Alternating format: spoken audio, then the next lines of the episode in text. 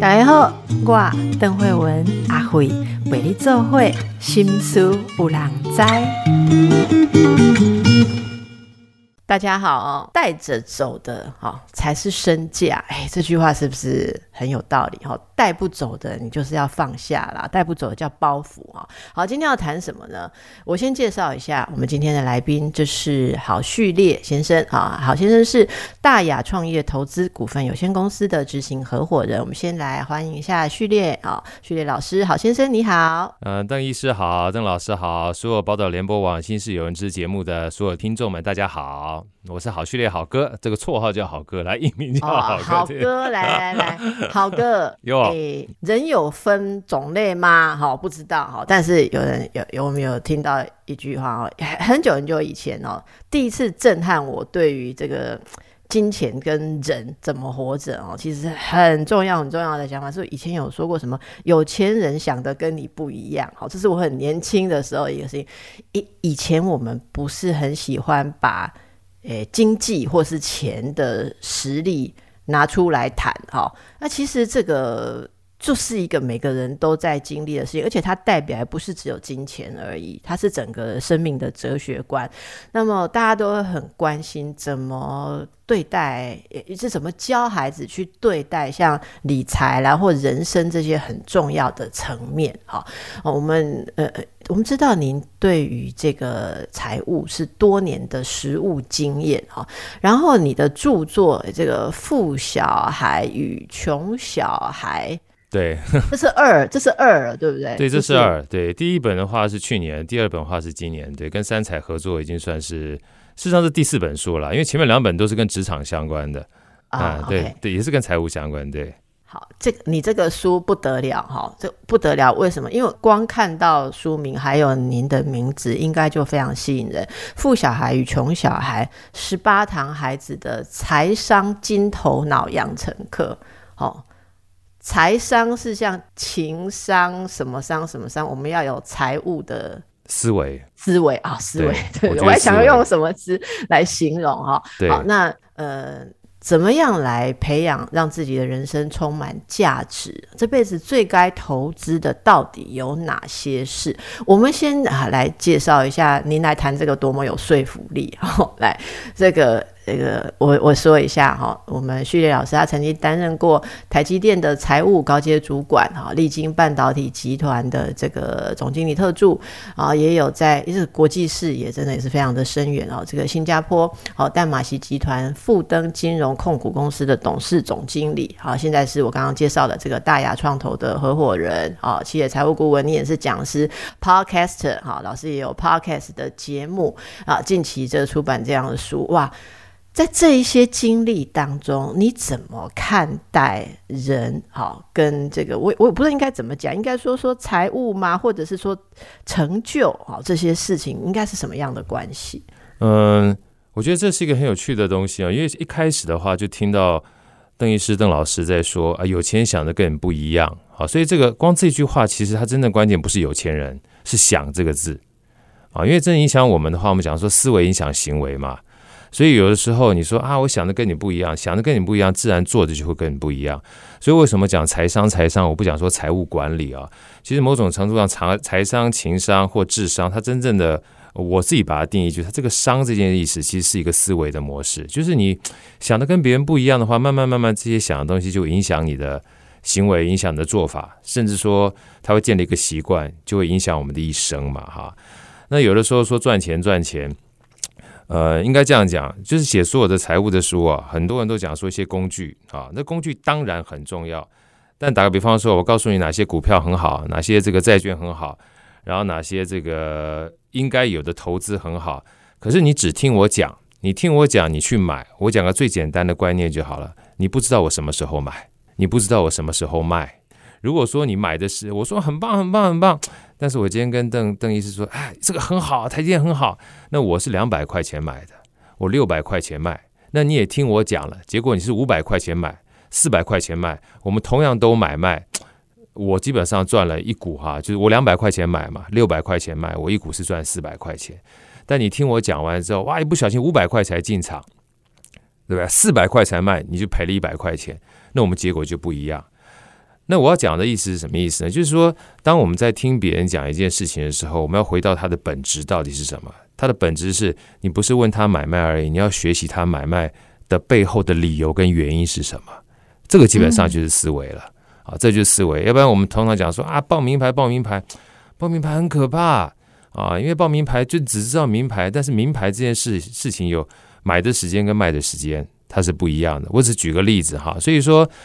为什么像刚才这个一开始邓医师说啊，带着走的是身家，带不走的放下？因为跟着你的就是所有的最大价值就是你这个身体，而这个身体里面呢，包含脑脑袋里面装的，包含可以让你这个身体呢持续不断就是能够运作的运作。怎么讲？脑袋里面装的叫知识嘛，然后那个运作的话，就是我们身体的健康，就这这副身躯嘛。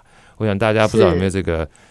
这个想过就是啊，今天我们时间就赚钱很重要，赚钱干嘛呢？啊，我最常跟大家说，赚钱的话是要买回自己的时间。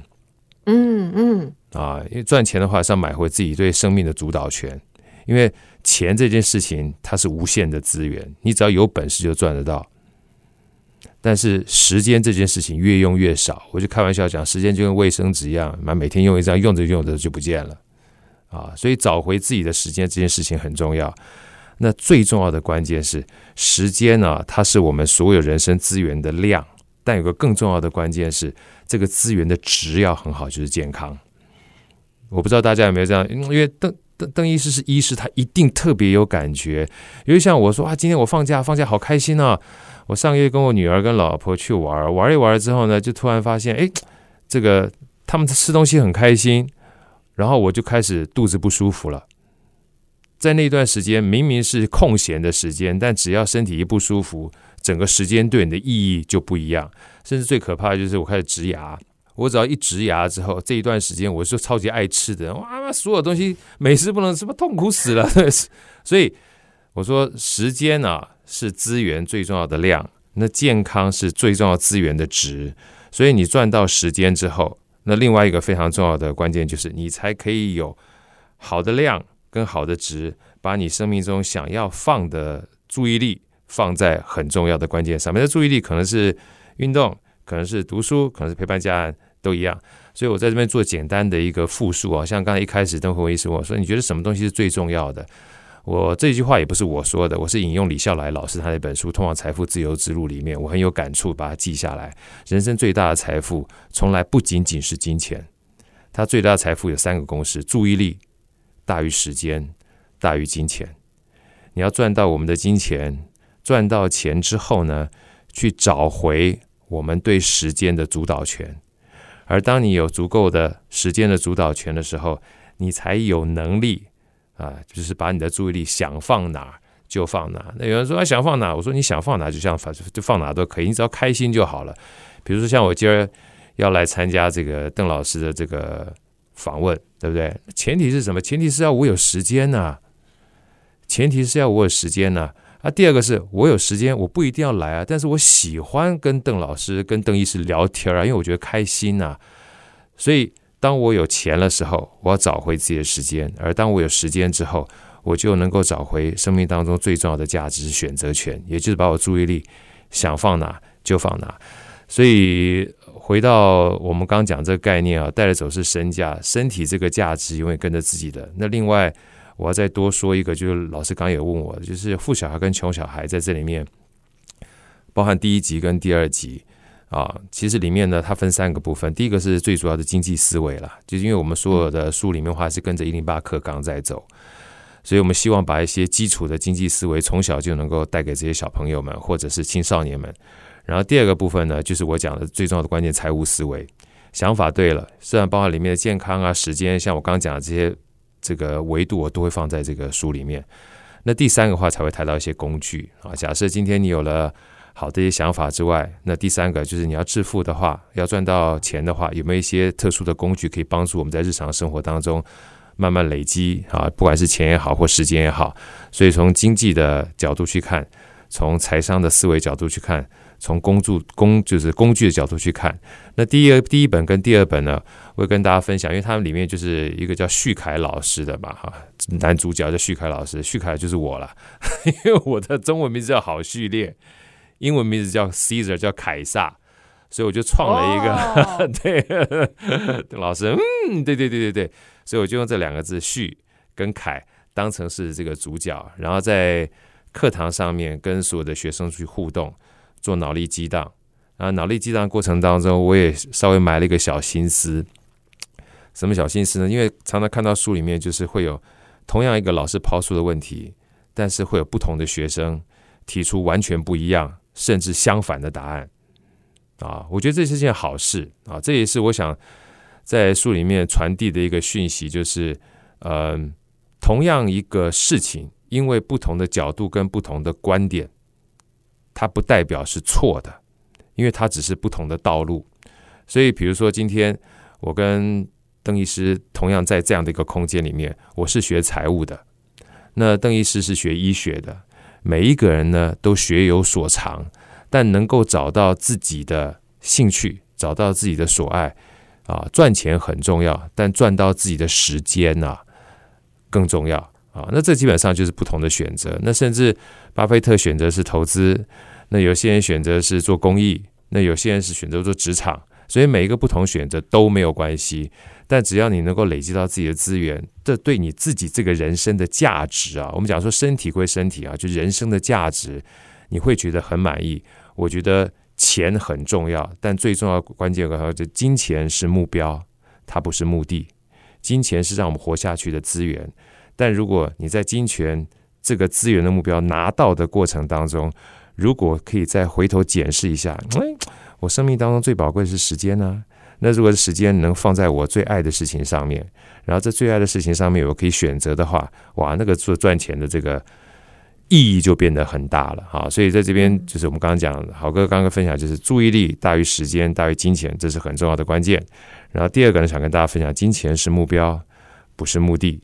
随时检视自己，让自己快乐幸福的目的，我想这个才是富小孩跟穷小孩在整个书过程当中，我想跟大家分享的关键就是财富跟幸福啊，它基本上是两条杠。当你有财富的时候，不要忘记幸福的本质；而当你有幸福的时候，要知道怎么样能够创造包含自己，还有就是你周遭所有的人更大的财富。大概这个感觉是这个样子。哇，您刚刚讲的，我生出一百个想问的问题哈。我我来把握时间，我先说一个刚才觉得呃很有意思的地方哦，就是你说呃是有就跟着一零八课纲哈，然后有三个层次：经济思维、财务思维，还有像工具哈。哎，一零八课纲是有有有服务这个部分的，是不是？就我我的意思是说，一零八课纲有想有想到要让孩子们呃就是在这方面有发展有思维，对。这就是很有趣的地方，因为零八课纲啊，当初其实因为我是写就是职场为主的，当初其实三彩跟我在讲这个 idea，说好哥你要不要写一下啊？我说写这个东西写什么东西？一开始其实不是这条轴线，因为这富小孩跟穷小孩是老师在课堂上面教嘛，但是我自己在我 FB 上面常常分享我跟我小孩之间好互动，就是怎么建立财商的一些小故事啊。那其实呃，应该是说不是小，不是我辅导我小孩，而是我从我小孩身上哈。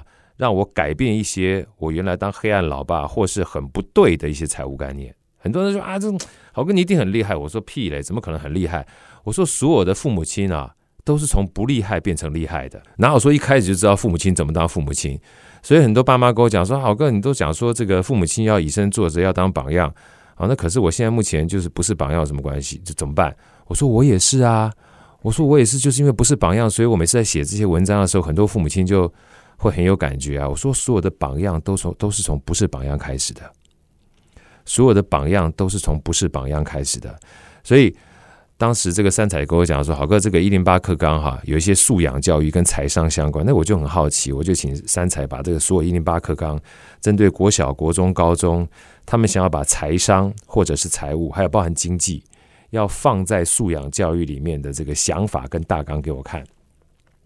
所以我看完之后就开始拧这个《所以富小孩跟穷小孩》这本书的主要内容。那当时的话，三彩跟我讲说，在目前呢市面上的书呢，嗯，纯粹针对这个一零八课纲的还不是很多。我说那没有关系，那我就来写啊。所以说，其实我写的内容几乎是跟一零八课纲里面想要涵盖的概念，然后我把它变成故事，然后变成操作。然后写成这本书的，例如说这个所谓的素养，好，那就你刚刚讲的三个层次，它应该要什么素养？你把它变成一个启发式的，很像是议题这样子，可以去去带这样哈。其实我刚刚听了哈，我中间哦想到的一个最深刻，就是您不是讲到说啊，您是像您是学什么，我是学什么，然后你知道，如果我们都有孩子，您刚刚提到女儿，我有女儿哈，我们都以为哈。这结果就是固定的嘛？你女儿就是会比我女儿会赚钱嘛？因为你会教她嘛，哈。但是我们不懂得教他怎么赚钱。可是这个事情真的是如此吗？哈，这里面呃，是不是有一些是我们可以学习到的东西？就像说，我不会修水管，可是我的孩子以后可能可以变成非常好的这方面的技职的专业的。中这重要有一个东西是。呃，人是可以发展的，可是我们能不能作为父母，可以启发他？的这方面好的正确的思维，我觉得这个非常重要。其实说真的哦，您刚刚讲的两层次啊，经济跟财务有什么不同？我还真的要想一下，大家有没有听懂呢？经济跟财务有不同哦，还有致富工具这三件事是可以分开想的，因为我们连这个分开都没有办法分开哦，所以真的要读书。我们继续来请教哦，书中的三个层次，诶，经济思维跟财务思维是有什么不同？什么叫经济思维？什么叫财务思维？请您各举一个例子。来说明好吗？好啊，我这样讲好了哈，就是说，其实呃，所有的这个学科它都是越变越细的，都是越来越细的啊。比如说我这样讲好了，以前这个我以邓医师来来来讲好了，就是说，假设我们今天就医科而言的话，以前哪有什么叫做什么科什么科什么科什么科，就是把人要治好嘛，啊，就是望闻问切要把它给治好嘛。那治好的过程当中，他可能会根据你的。症状，然后去试试看，然后包含神农尝百草也是一样，试着试着就开始变成模组化，变成系统化。所以其实应该认真说起来，以前是没有财务这件事情的，以前只有经济，因为所有东西都跟生活相关。所以包含像这个亚当斯密斯讲《国富论》的时候，他更早更早以前是叫道德情操论。他说所有的东西啊都应该以道德为准，包含在生活的过程当中要有道德。那包含看《论语》里面，《论语》的话，我们讲的说是仁者爱人啊，这个所有东西看起来跟经济无关，但是里面有很多跟经济相关的东西。那在这本书里面呢，虽然分成三类，其实也是跟着一零八课纲在走哈。那我先举个例子，什么叫做经济好了？只要是跟任何我们讲说，嗯，所有的社会跟说我们的生活过程当中，你只要是跟交换交易相关的，都叫做经济。像我在第一本书里面的时候，我就。呃，举个最简单的例子哈，我说大家如果今天到了这个呃便利超市里面买了一杯咖啡，然后放在桌上面，那我问这个呃邓医师说，你知道这个这杯咖啡放在我们桌上哈，你猜猜看它直接跟间接啊，到底经过了多少人？邓医师，你你觉得呢？比如说我今天去便利超商买了一杯咖啡。直接就是帮我弄咖啡的人，帮我结账的人，拿给我的人，然后跟我拿回来，这直接。对，间接呢？你猜猜看，随便猜无所谓。很多很多很多很多啊，包括原料的就一大串，对不对？咖啡豆啊，然后什么那种呃，我不知道非洲啊哪里啊，然后很多很多嘛，然后呃运输的，可能进口豆子啊或者是什么，然后。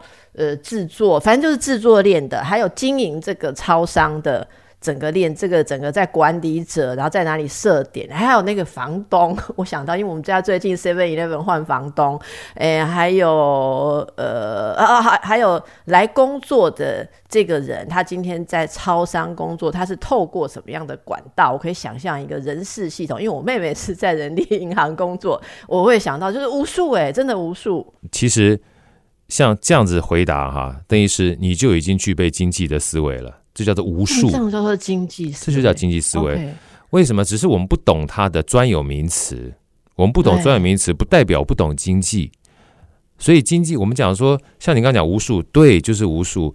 先不要讲其他的，就一台车子要把咖啡豆运到我们这个便利超商来，光这个车子啊，它有轮胎，轮胎就有塑胶，塑胶就是石化工业，石化工业就有炼油厂。光这个里面的所有金属，所有的金属呢，你也要有挖掘，挖掘还有各种不同的机器设备，所以这无数这两个字是标准答案，几乎是全世界帮你获得这杯咖啡。那你说奇怪了，你有没有思考一个问题：为什么无数的人来帮你，但最后你只不过用几十块钱就买了这杯咖啡呢？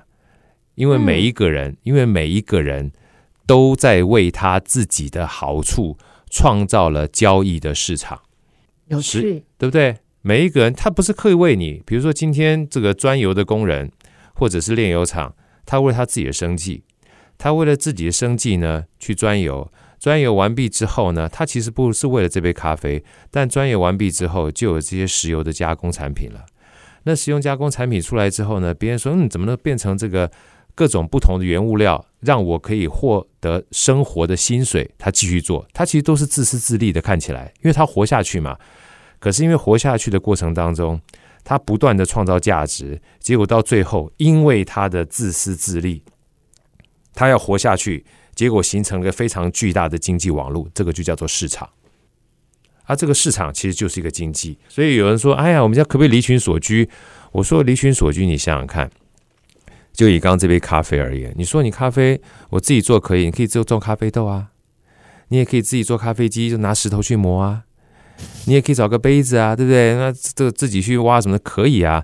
但是你要耗费的时间跟成本，就绝对不是走下楼拿个钱给这个超商的咖啡哥哥啊，他今天一刷卡，叭就就进来了。所以，当我们想到这件事情之后，你就知道，原来这个经济它是一个巨大的价值网络，每一个人都在为他自己的生计在付出的过程当中，一不小心就间接的。把所有的价值延伸到我们日常生活所需啊，这个就是经济。那回过头来，当你知道说，所以你这时候会思考啊，所以我们所有都在做交换，所以市场的本质在做交换。所以你到底是交换什么？那你想要交换什么？如果在你生活的过程当中，比如说这个医师，你交换个非常大的价值啊，因为你让人健康啊。不管是生理的啊，或心理的啊，那他身体健康、心理健康之后，他就赚到他生命的时间，还有赚到他生命时间的值跟量啊。所以在这个情况之下，他愿意把他赚到的分一部分给你，又又是叫交换，这就叫交换。所以这些东西所有的交换都是经济。好，那再多说一点的话，就回到刚第二问题：什么叫做财富呢？或者是财务呢？财务通常一般人讲的话都是讲。叫做钱啊，因为我们讲讲钱嘛，但我太不太喜欢就是 focus 在钱的过程里面，所以我也在书里面特别讲到，我说钱呢是后来被人们创造出来的一种概念，因为以前的话一开始没有钱，我们叫以物易物嘛，那时候根本没有钱币啊。今天比如说我是看到这个邓医师，哎，你有个面包啊，我好想要你的面包啊，但是我手边只有一个笔记本儿。所以我想要跟你换呢，你知道这个这个交换基本上是经济活动，但这个经济活动有个非常讨厌的事情，就是我想要你的面包，但你愿意跟我换的前提是你也要刚刚好想要这个笔记本，要不然我们的交换就没有办法达成。所以在这种交换的过程当中，出现了交易的成本很高的这件事情，一定要找到互相媒合，就跟找老公老婆是一样，很难，非常难。啊，就算到市集里面要找到能够刚刚好速配的以物易物，其实没有办法这么简单。所以我在一开始的《富小孩穷小孩》第二本的第一课就讲这件事情，让小朋友去玩玩看，好难哦，换半天换不到。但是接下来找了一个媒介叫钱，把钱一放下去之后，我拿了我的钱一百块钱去给这个等于说一这个邓医师，我想跟你用五十块钱买这个面包。哎，好啊好啊，因为我认可这五十块钱。然后我拿了这五十块钱之后呢，我不一定想买笔记本，我去可以给其他人买什么？买耳环啊，买手表啊，买眼镜啊，累积起来，所以钱变成一个很重要的工具。什么工具呢？交换跟储存的价值工具。所以财富是从这个概念开始来的啊。要不然以前的话，你说如果没有钱，先不要讲其他好了，我笔记本还可以保存比较久一点，我怎么能用面包当我的财富累积呢？对，放个两三天就坏掉了。可钱可以累积，那每一个人都希望能够把所谓的东西累积下来，叫做储存备过冬嘛。像以前我们讲说，这个储粮储粮，那储粮如果储不好的话怎么办？要腌制啊，让它储的越久越好啊，对不对？所以不管是储粮也好，腌制也好，或是冷冻也好，其实都是某种程度上面储存财富的概念。所以这就是我讲说财务财商啊，钱是一个工具，但真正的关键，我们讲财务管理，我特别喜欢跟大家分享，财务管理是资源管理，财务管理是一个资源管理，所以我们真正要的是希望能够把我们觉得有价值资源能够累积起来。所以以前没有钱的时候，我就会储粮，我就会储存我的这个叫做食物，用腌制的方式，甚至在北方的话，能够放到地窖里面。甚至酒的话，能够把它变成陈年的佳酿，它都是要储存起来的。但当有一个媒介叫做金钱的时候，而这个金钱是被大家都认可的时候，我们的财富衡量单位就可以由原来的实际的物质变成钱了。它只是一个转换的过程。但我们要思考啊，如果说钱到时候基本上就是不值得一提的话，现在像土耳其通货膨胀这么高的时候。就很多人问我说：“好哥，什么东西最有价值？”我说：“这就回到一件事情，当我们觉得很多视为理所当然的东西啊，钱很重要，房子很重要，这个黄金很重要，什么珠宝首饰很重要，但有一天我们不是危言耸听啊，就像乌克兰战争来的时候，家也带不走，嗯，对不对？然后你这个乌克兰是小麦的生产地，食物也带不走，唯一能够带走的只有你自己。”所以你怎么样让自己能够在各个不同的环境里面都有能够储存足足量的知识？这基本上就是另外一个思维。所以从食物，就是实际的物资，到金钱，到我们自己，这是三个不同的阶段。所以这就是为什么我在写这本书之后又发了这篇文章，好说带着走的才是身价，因为太最近太多因为通货膨胀啊、战争了，被人家问到说啊，我哥这个。房价也会跌啊，哈，然后投资期货也很糟啊。最近投资比特币的话，跌乱七八糟，从六七万块嘛跌到一万多块。到底什么东西才能去投资？我说我不知道。就像我买股票一样，我没有办法告诉你说这只股票可以买，但是同时也还陪在你身边，跟你讲说你什么时候该买，什么时候该卖。所以你必须自己理解，说我假设要对一件事情要有价值的话，你必须要学习。所以这就是为什么我们常讲说学习是一个本质的主要原因，因为学习之后你才会增加自己判断的智慧，然后在判断智慧过程当中，能够留住你的财富，留住你的价值，啊，这个基本上才是最重要的概念。是啊，刚才这样子，我我真的很专心的感觉上了一堂课，不敢，这个事情是可以呃。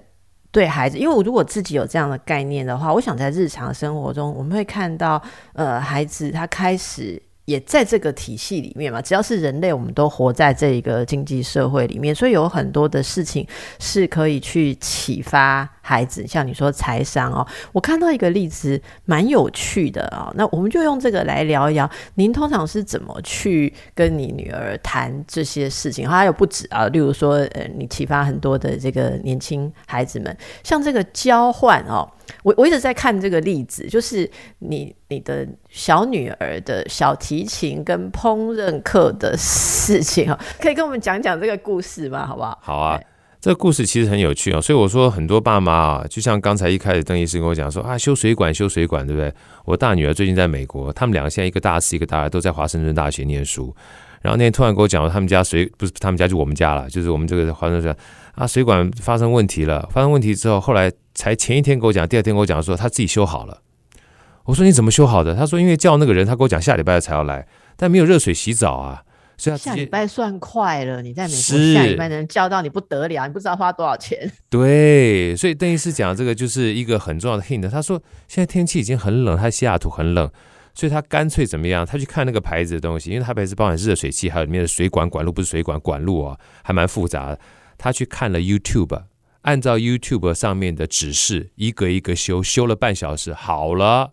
所以我我在这边先说，待会再说交换啊。所以后来跟我这个所有父母亲讲说，你们不要担心。以前我们都希望说有一个好的父母亲来教我们，现在资讯取得的成本极为廉价，而且极为宽泛。我们只要不要设定小孩子不要做什么就好了，在一定的价值观范围之内，他生命会找到出路。你让他去碰到问题，让他去自己解决，这就是最大的价值。所以有一句话，我自己常开玩笑聊，待会再聊这个刚才那个故事啊。我说，父母亲现在最大的一个最大的一个教育啊，就是过好自己，爱自己，然后不要让父母的狭隘成为小朋友的阻碍。我说，所有的父母亲过好自己，爱自己，然后不要让父母的狭隘说你一定要做什么，一定要做什么。小孩比懂得比你还多，因为他接受到的资讯。的宽泛程度是你没有办法想象的，就像这个案例，我想带给大家的，因为你搞不好不会修，你不会修是你没有想到 YouTube 上可能有这样的资讯，而 YouTube 上面有这样的资讯，对他们而言是习以为常的，是他们这个世代的工具，所以当他以后的学习是唾手可得的工具，而我们脑袋里面可能还要想的是找技工啊，找技师啊，找专业来修的时候。某种程度上，我们跟他的价值就不一样了啊，所以这个是我第一个想跟大家分享的。不要担心小孩子，我们要教他什么？因为接下来，像包含我自己在做创投，我很多在看创投案子，都是我跟小孩学。因为观念很简单啊，只要他们会用的东西，未来就有发展；他们都知道的东西，未来就有趋势。如果所有小朋友都觉得这东西哇，这是习以为常，那他就有市场啊。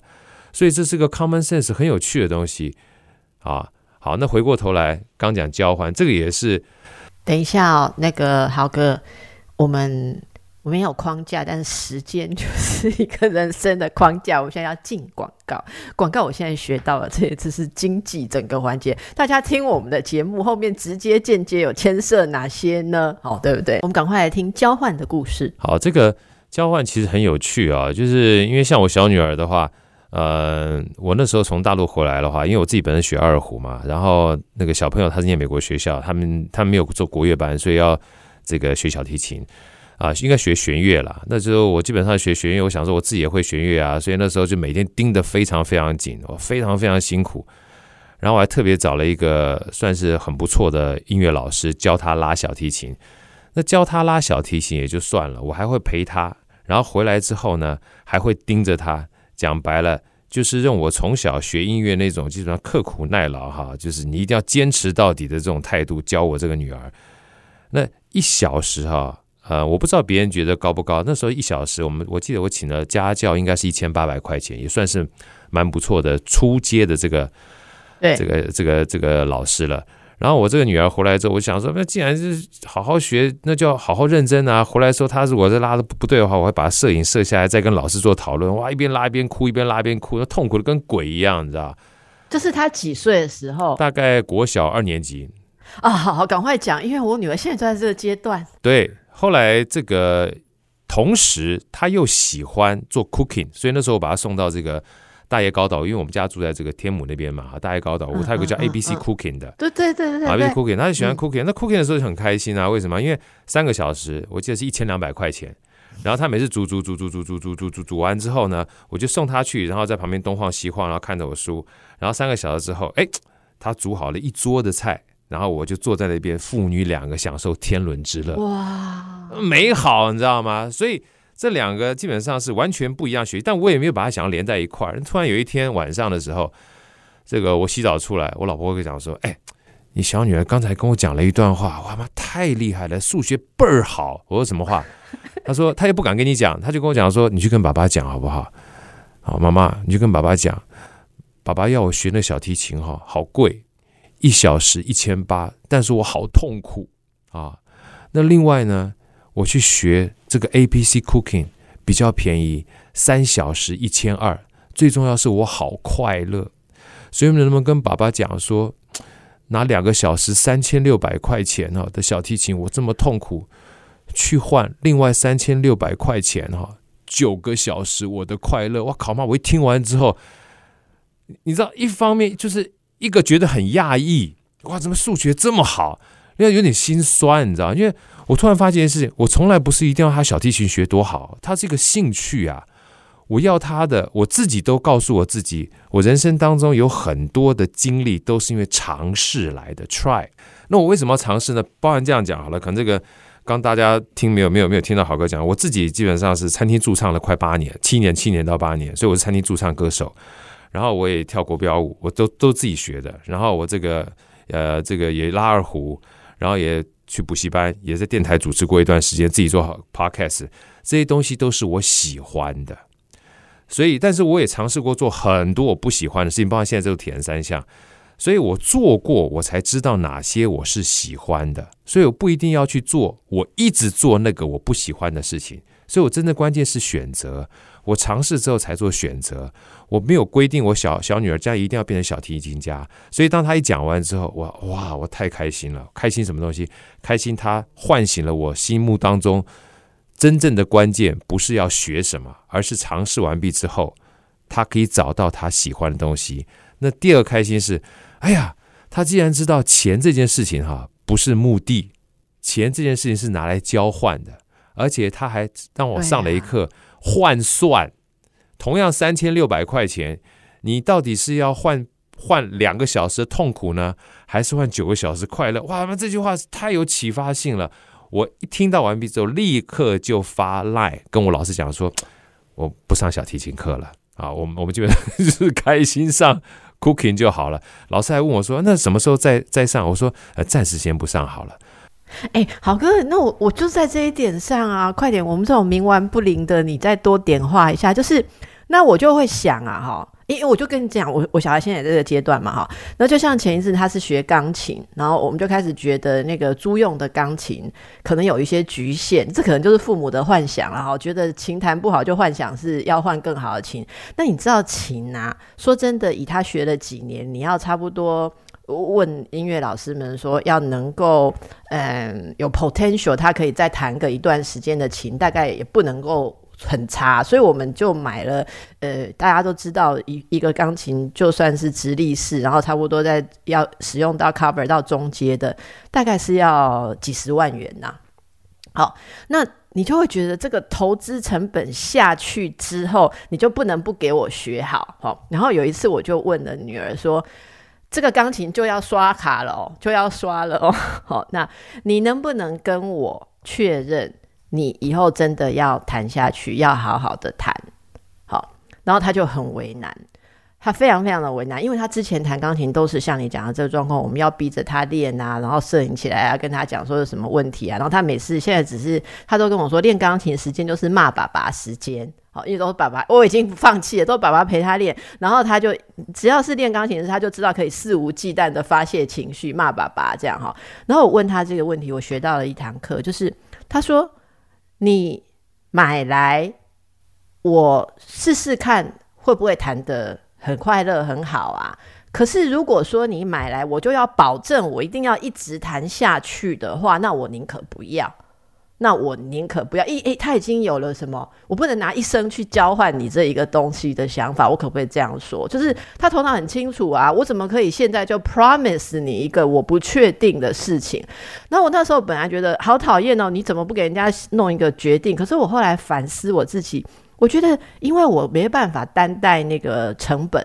跟 uncertainty，所以我逼迫一个几岁的小孩，你知道吗？要去担待这个我没办法担待的事情，所以我那时候就问我自己，我转而我跟我先生说，我们问我们自己好了，我们要不要用这个成本让我们尝试，而不是让他尝试？我们先问问我们大人，你有没有这样子的 sense 跟这样的态度？后来我决定我承担这个成本了，到现在他也是整天弹钢琴时间就是骂爸爸时间啊。可是我觉得那个我不知道应该怎么想，我可是。你就有这个成本概念，然后如果有一天他不学了，我我现我现在 guts 就是说好，那我就卖掉。对，就就是虽然会折掉三分之二的价钱，我就是卖掉。这样其实其实邓医师你这样的答案，其实就标准答案呢。我这样讲好了，是谁想要谁决定。